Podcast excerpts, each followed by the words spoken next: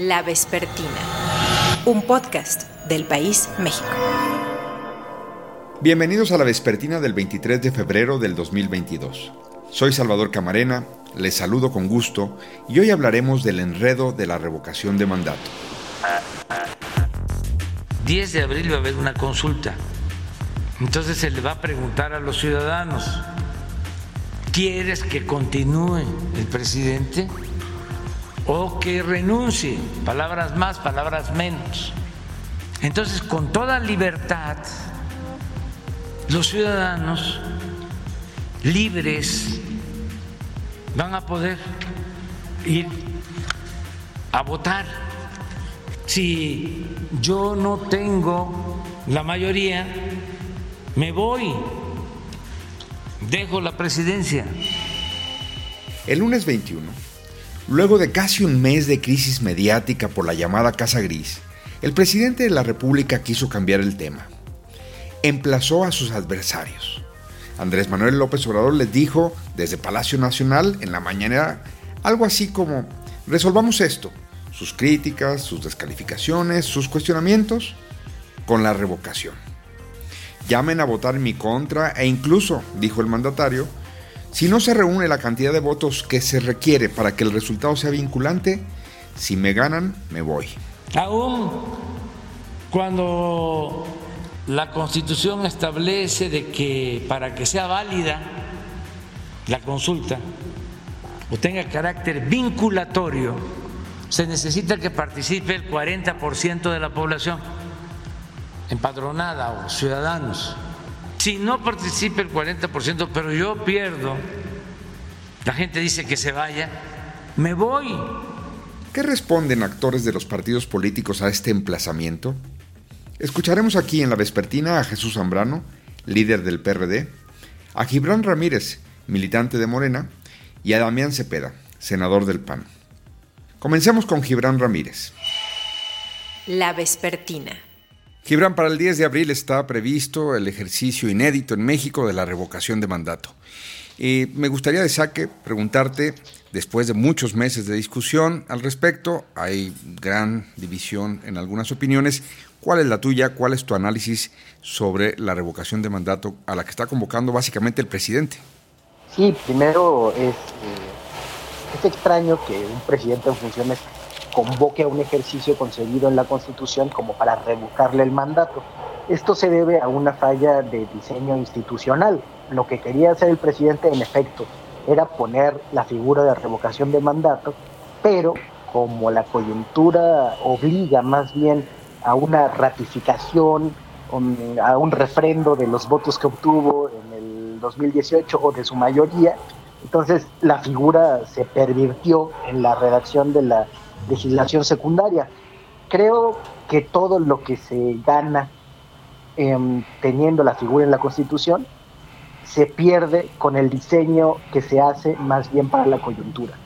Si López Obrador hubiera querido hacer un aporte constitucional a la vida democrática de México, seguramente la revocación de mandato habría entrado en vigor hasta el próximo sexenio, en un transitorio se habría especificado eso, eh, y se podría haber hecho eh, evitando todos los escollos que ahora han sucedido. Primero, el día de la elección intermedia federal, con lo cual se evitarían más gastos, que ha sido otra polémica, y no sabemos qué esté pasando en el próximo sexenio, pero toda esa reticencia de la oposición, que era sobre todo a tener a López Obrador en la boleta, pues no habría pesado. Sin embargo, se eligió eh, una redacción coyuntural y se eligió eh, que el presidente fuera a la boleta en esta ocasión y eso hizo que perdiera toda su potencia la figura de la revocación. O sea, está en un segundo plano. Está en un segundo plano. Lo que está en primer plano es López Obrador consolidando la base eh, electoral que ha venido poniendo a prueba, por ejemplo, en la consulta eh, sobre los actores políticos del pasado. Es eso, mantenerlo en movilización permanente. Entonces, eh, es un objetivo electoral coyuntural, más allá del aporte democrático eh, de largo plazo. Te van a decir, Gibran, quien escuche, bueno, que no estás en Morena, Gibran. Sí, sí estoy en Morena, pero eh, como ha dicho siempre López Obrador, es un partido de mujeres y hombres libres. Y eso es lo que yo opino. ¿Crees que eh, pasado, digamos, hay varios escenarios, pero si me compras este escenario te diría, va a haber una participación ni tan buena ni tan mala, no necesariamente para hacerlo vinculante, en donde el presidente López Obrador tendrá más votos a favor, o sea, es decir, la revocación no, se dará.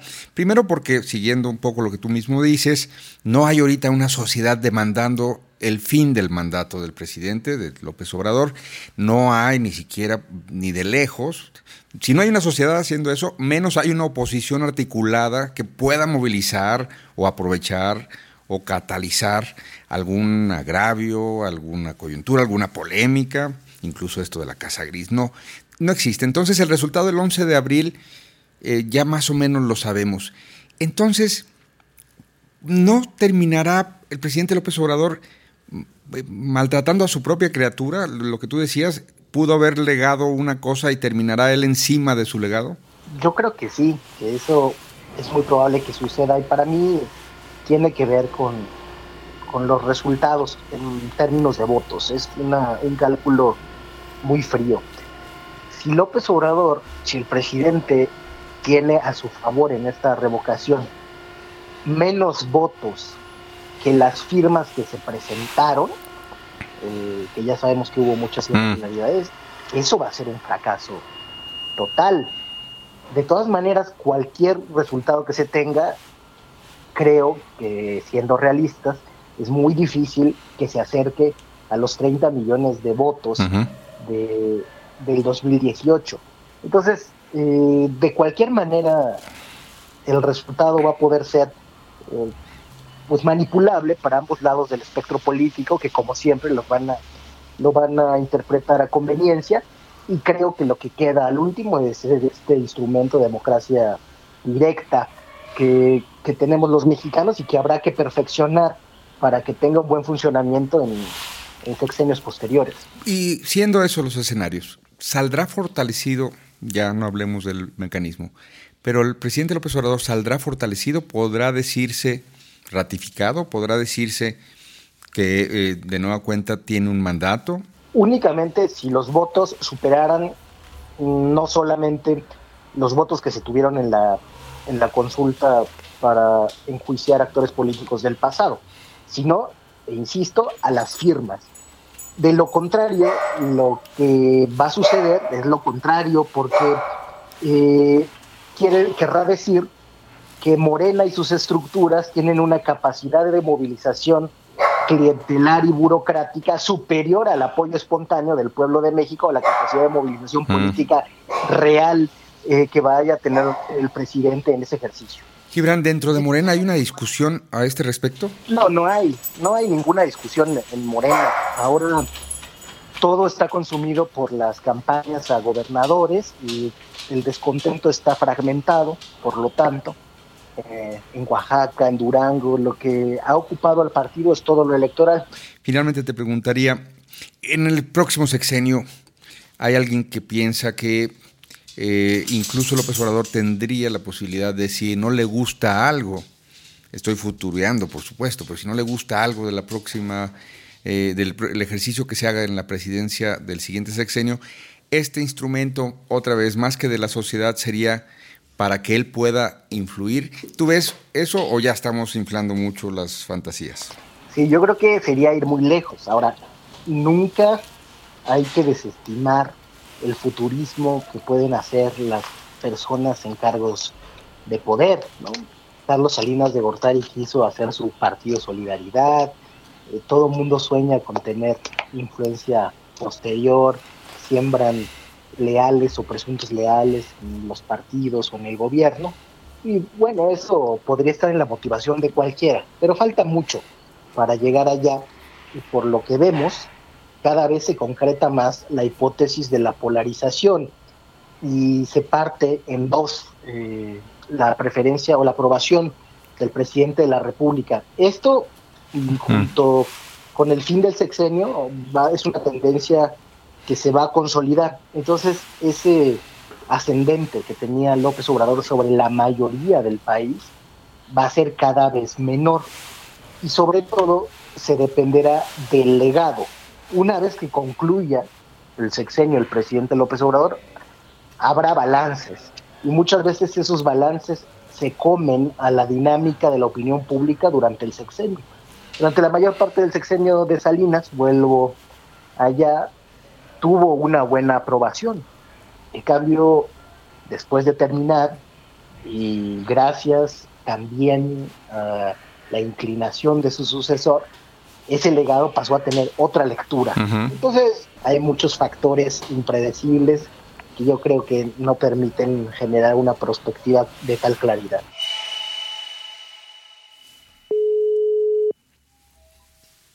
Jesús Zambrano, qué gusto saludarte. Igual, mi estimado Salvador. No, pues bienvenido a la Vespertina. Comienzo a grabar para aprovechar tu tiempo y que nos digas aquí a quienes escuchan este podcast del País México. Eh, el presidente ya dijo ayer que, ayer lunes me refiero, cuando empieza esta semana, que ya le de, un poco diciendo, le damos la vuelta a la página de la polémica de la Casa Gris y vámonos sobre la revocación. Si tienen ganas de que me vaya, pues ahí nos vemos. Si, si de eso se trata, de descalificarme, pues a ver quién tiene más votos. ¿Tú cómo lo interpretaste esto que dijo el lunes y, frente a la postura que ustedes han tenido desde el PRD, Jesús Zambrano?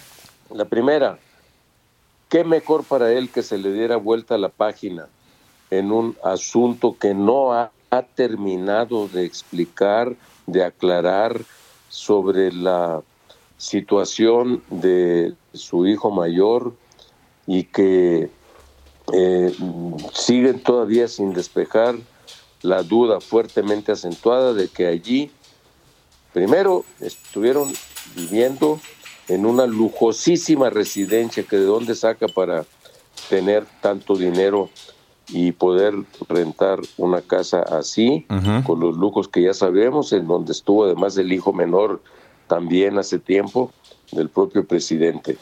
Eh, segundo, si hay o no un conflicto de interés allí de esta eh, de los dueños de esta residencia de la llamada Casa Gris en Houston, Texas. Eso no le podido dar vuelta a la página a él. Y él ahora, yo diría tramposamente, maneja la eh, idea, la propuesta de ya démosle vuelta a la página, si quieren que me vaya. No, no estamos queriendo que te vayas. En primer lugar, queremos que expliquen ustedes este asunto de la Casa Gris. Y luego, en el asunto de la revocación de mandato, que es otra trampa, es otra mañosada, un capricho que va a costar dos mil millones de pesos al país, porque además de que ellos no están promoviendo una revocación, sino una ratificación de mandato desde la presidencia de la República, y su partido Morena, pues eh, no estamos de ninguna manera nosotros en la idea de llamar a la gente que participe.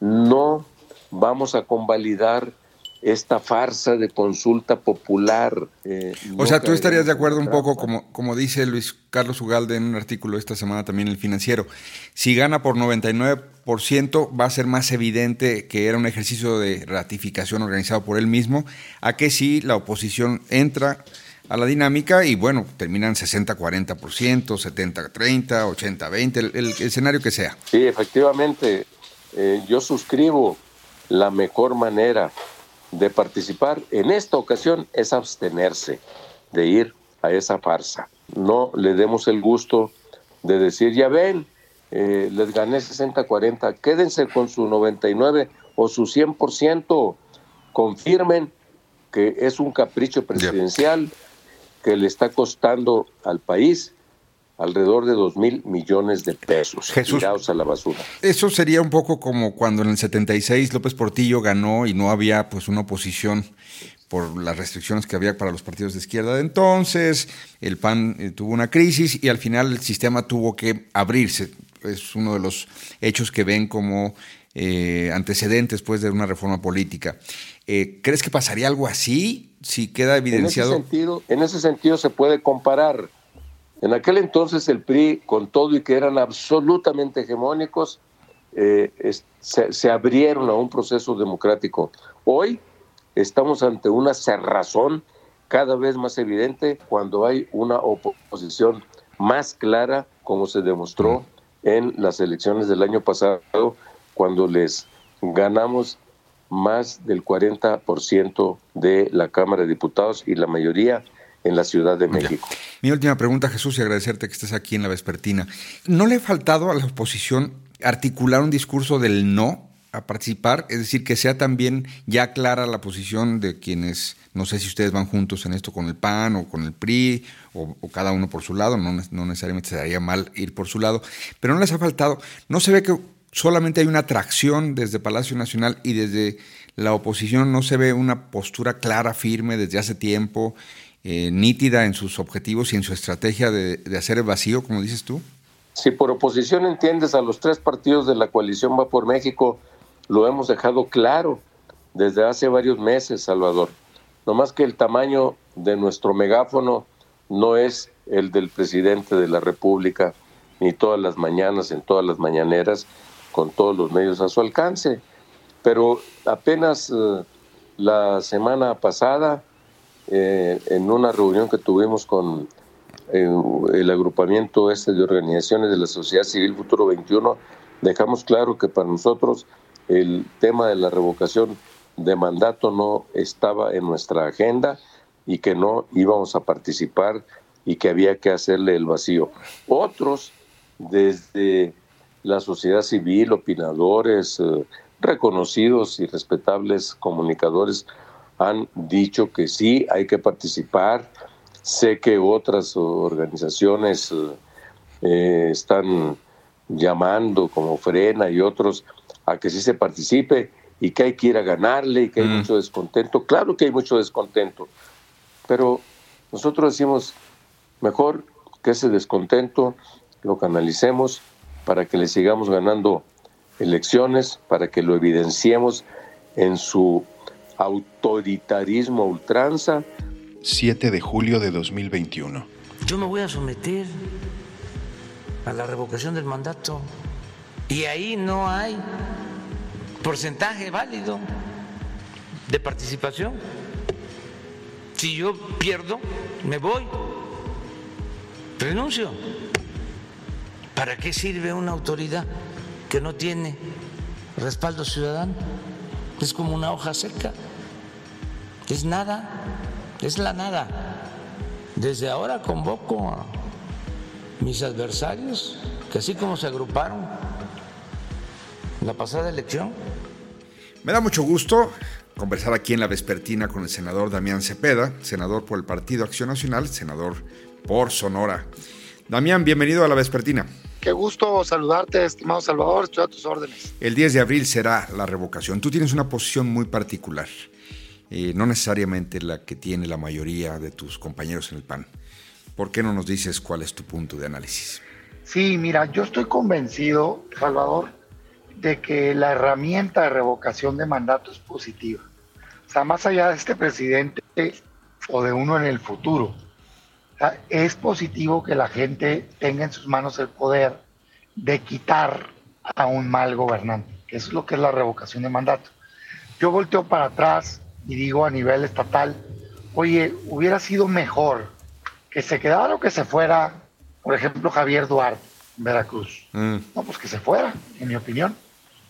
O Borges, o Duarte en Chihuahua, o algunos otros expresidentes.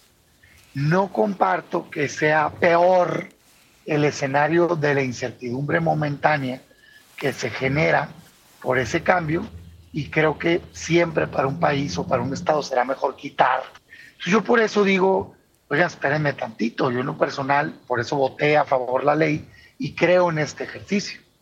Y no comparto la opinión de la mayoría de la oposición que se está eh, oponiendo a que la gente participe y yo lo que hago es expresar mi opinión, a alguien le toca difundir, pero yo expreso la opinión de por qué yo creo que sí es positivo. Parto de lo siguiente, ¿quién pone a los gobernantes? Pues el ciudadano, ¿no? Entonces pues deberías de poderlo quitar. En cualquier trabajo, salvo en el gobierno, que se han manejado en el país como si fuera una clase privilegiada, En cualquier trabajo, si no cumples con tu trabajo, te corren. Es lo normal, estar sujeto a una rendición de cuentas. ¿Por qué no nos va a aplicar a los gobernantes eso? Me gusta ese ejercicio. Segundo, creo que si alguien cree, como es mi caso, que el gobierno es un desastre, que así lo pongo, ¿eh? para mí es un desastre este gobierno. O sea, en materia económica, 52 millones de personas no les alcanza el ingreso para una canasta básica alimentaria. 16 millones de mexicanos, según el INEGI, datos de los últimos días, están en una de tres condiciones. O no tienen empleo, que son 2.2 millones, o están subocupados, es decir, trabajan menos horas al día o menos días a la semana de las que necesitarían para sacar adelante su familia, 6 millones, o están inactivos pero tienen disposición de trabajar otros 7.5 millones, entonces 16 millones. ¿Y qué ha hecho el gobierno? Nada. Los mismos programas de siempre, que qué bueno que los tengan, pero no ha habido un programa contracíclico, créditos a micro, pequeña y mediana empresa, apoyos al consumo como el ingreso básico o como el seguro de desempleo, como lo hicieron otros países, nada, tirando el dinero en obras faraónicas que además están rodeadas de corrupción. En salud no hay medicina, no hay atención, en violencia peor que nunca. Yo lo que digo es, no me cabe en la cabeza, o sea, digo, oye, si tú piensas que el gobierno está bien, te la paso, pero si piensas que el gobierno está mal, ¿y como por qué no habrías de usar una herramienta democrática, legal, que tienes a tu alcance para manifestarte y buscar cambiar el país? Yo por eso creo que es una magnífica idea que exista la herramienta y en lo personal yo voy a ejercer este derecho. Eh, hay limitaciones para la promoción de, para invitar. Los partidos no pueden, el gobierno no puede. Eso así quedó en la ley, pero no hubo dentro de la oposición, antes de que estuviera esta limitante para promover, para un posicionamiento claro de por esto no queremos o por esto sí queremos. Como que el presidente siempre tuvo la batuta y la oposición no logró fijar una postura. No, yo creo que la oposición sí se puso de acuerdo. Desgraciadamente se puso de acuerdo, en mi opinión, equivocadamente.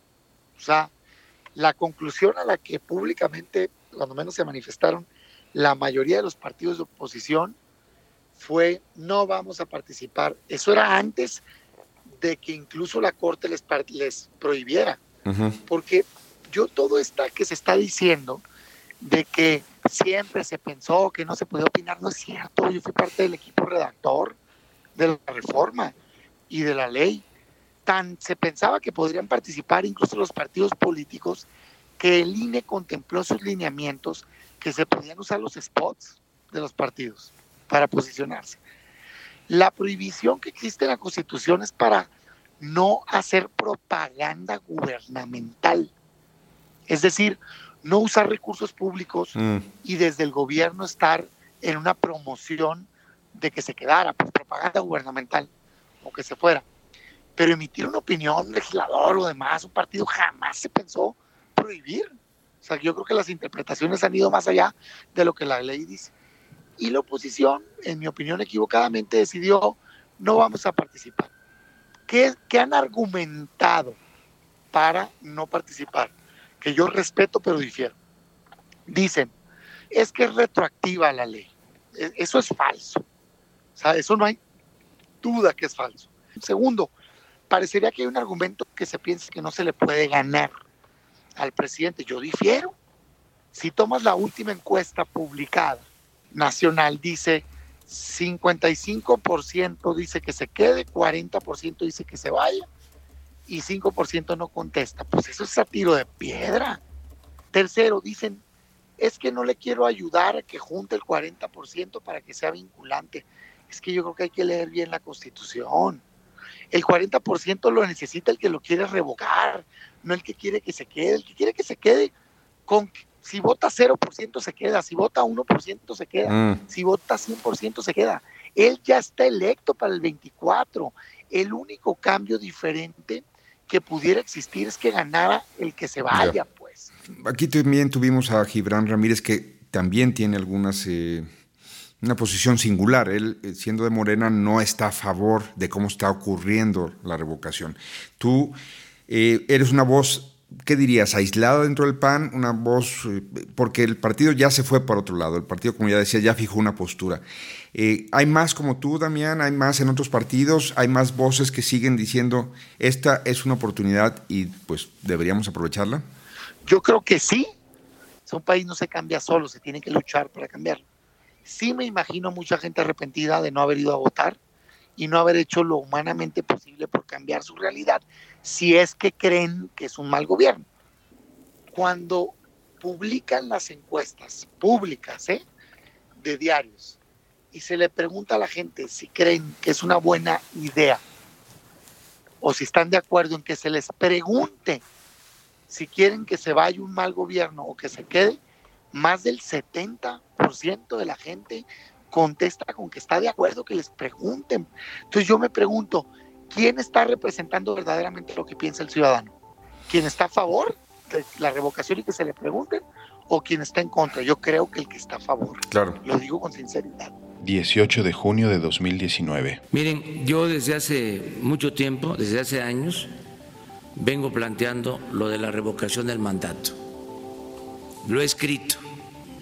Está en mis libros, no solo en el último libro, sino en los anteriores, porque pienso que en la democracia el pueblo pone y el pueblo quita, y no debe de eh, soportarse a una mala autoridad. Si se elige a un presidente, a un gobernador, por seis años, y a los dos, tres años ya hay evidencias de que no este, sirvió, ¿por qué aguantar todo el periodo? Porque cuando una autoridad no tiene respaldo ciudadano, ya no tiene eh, autoridad, sobre todo no tiene autoridad moral, ya no sirve. Gracias por escuchar La Vespertina. En la producción, Omar Morales. Soy Salvador Camarena. Hasta la próxima.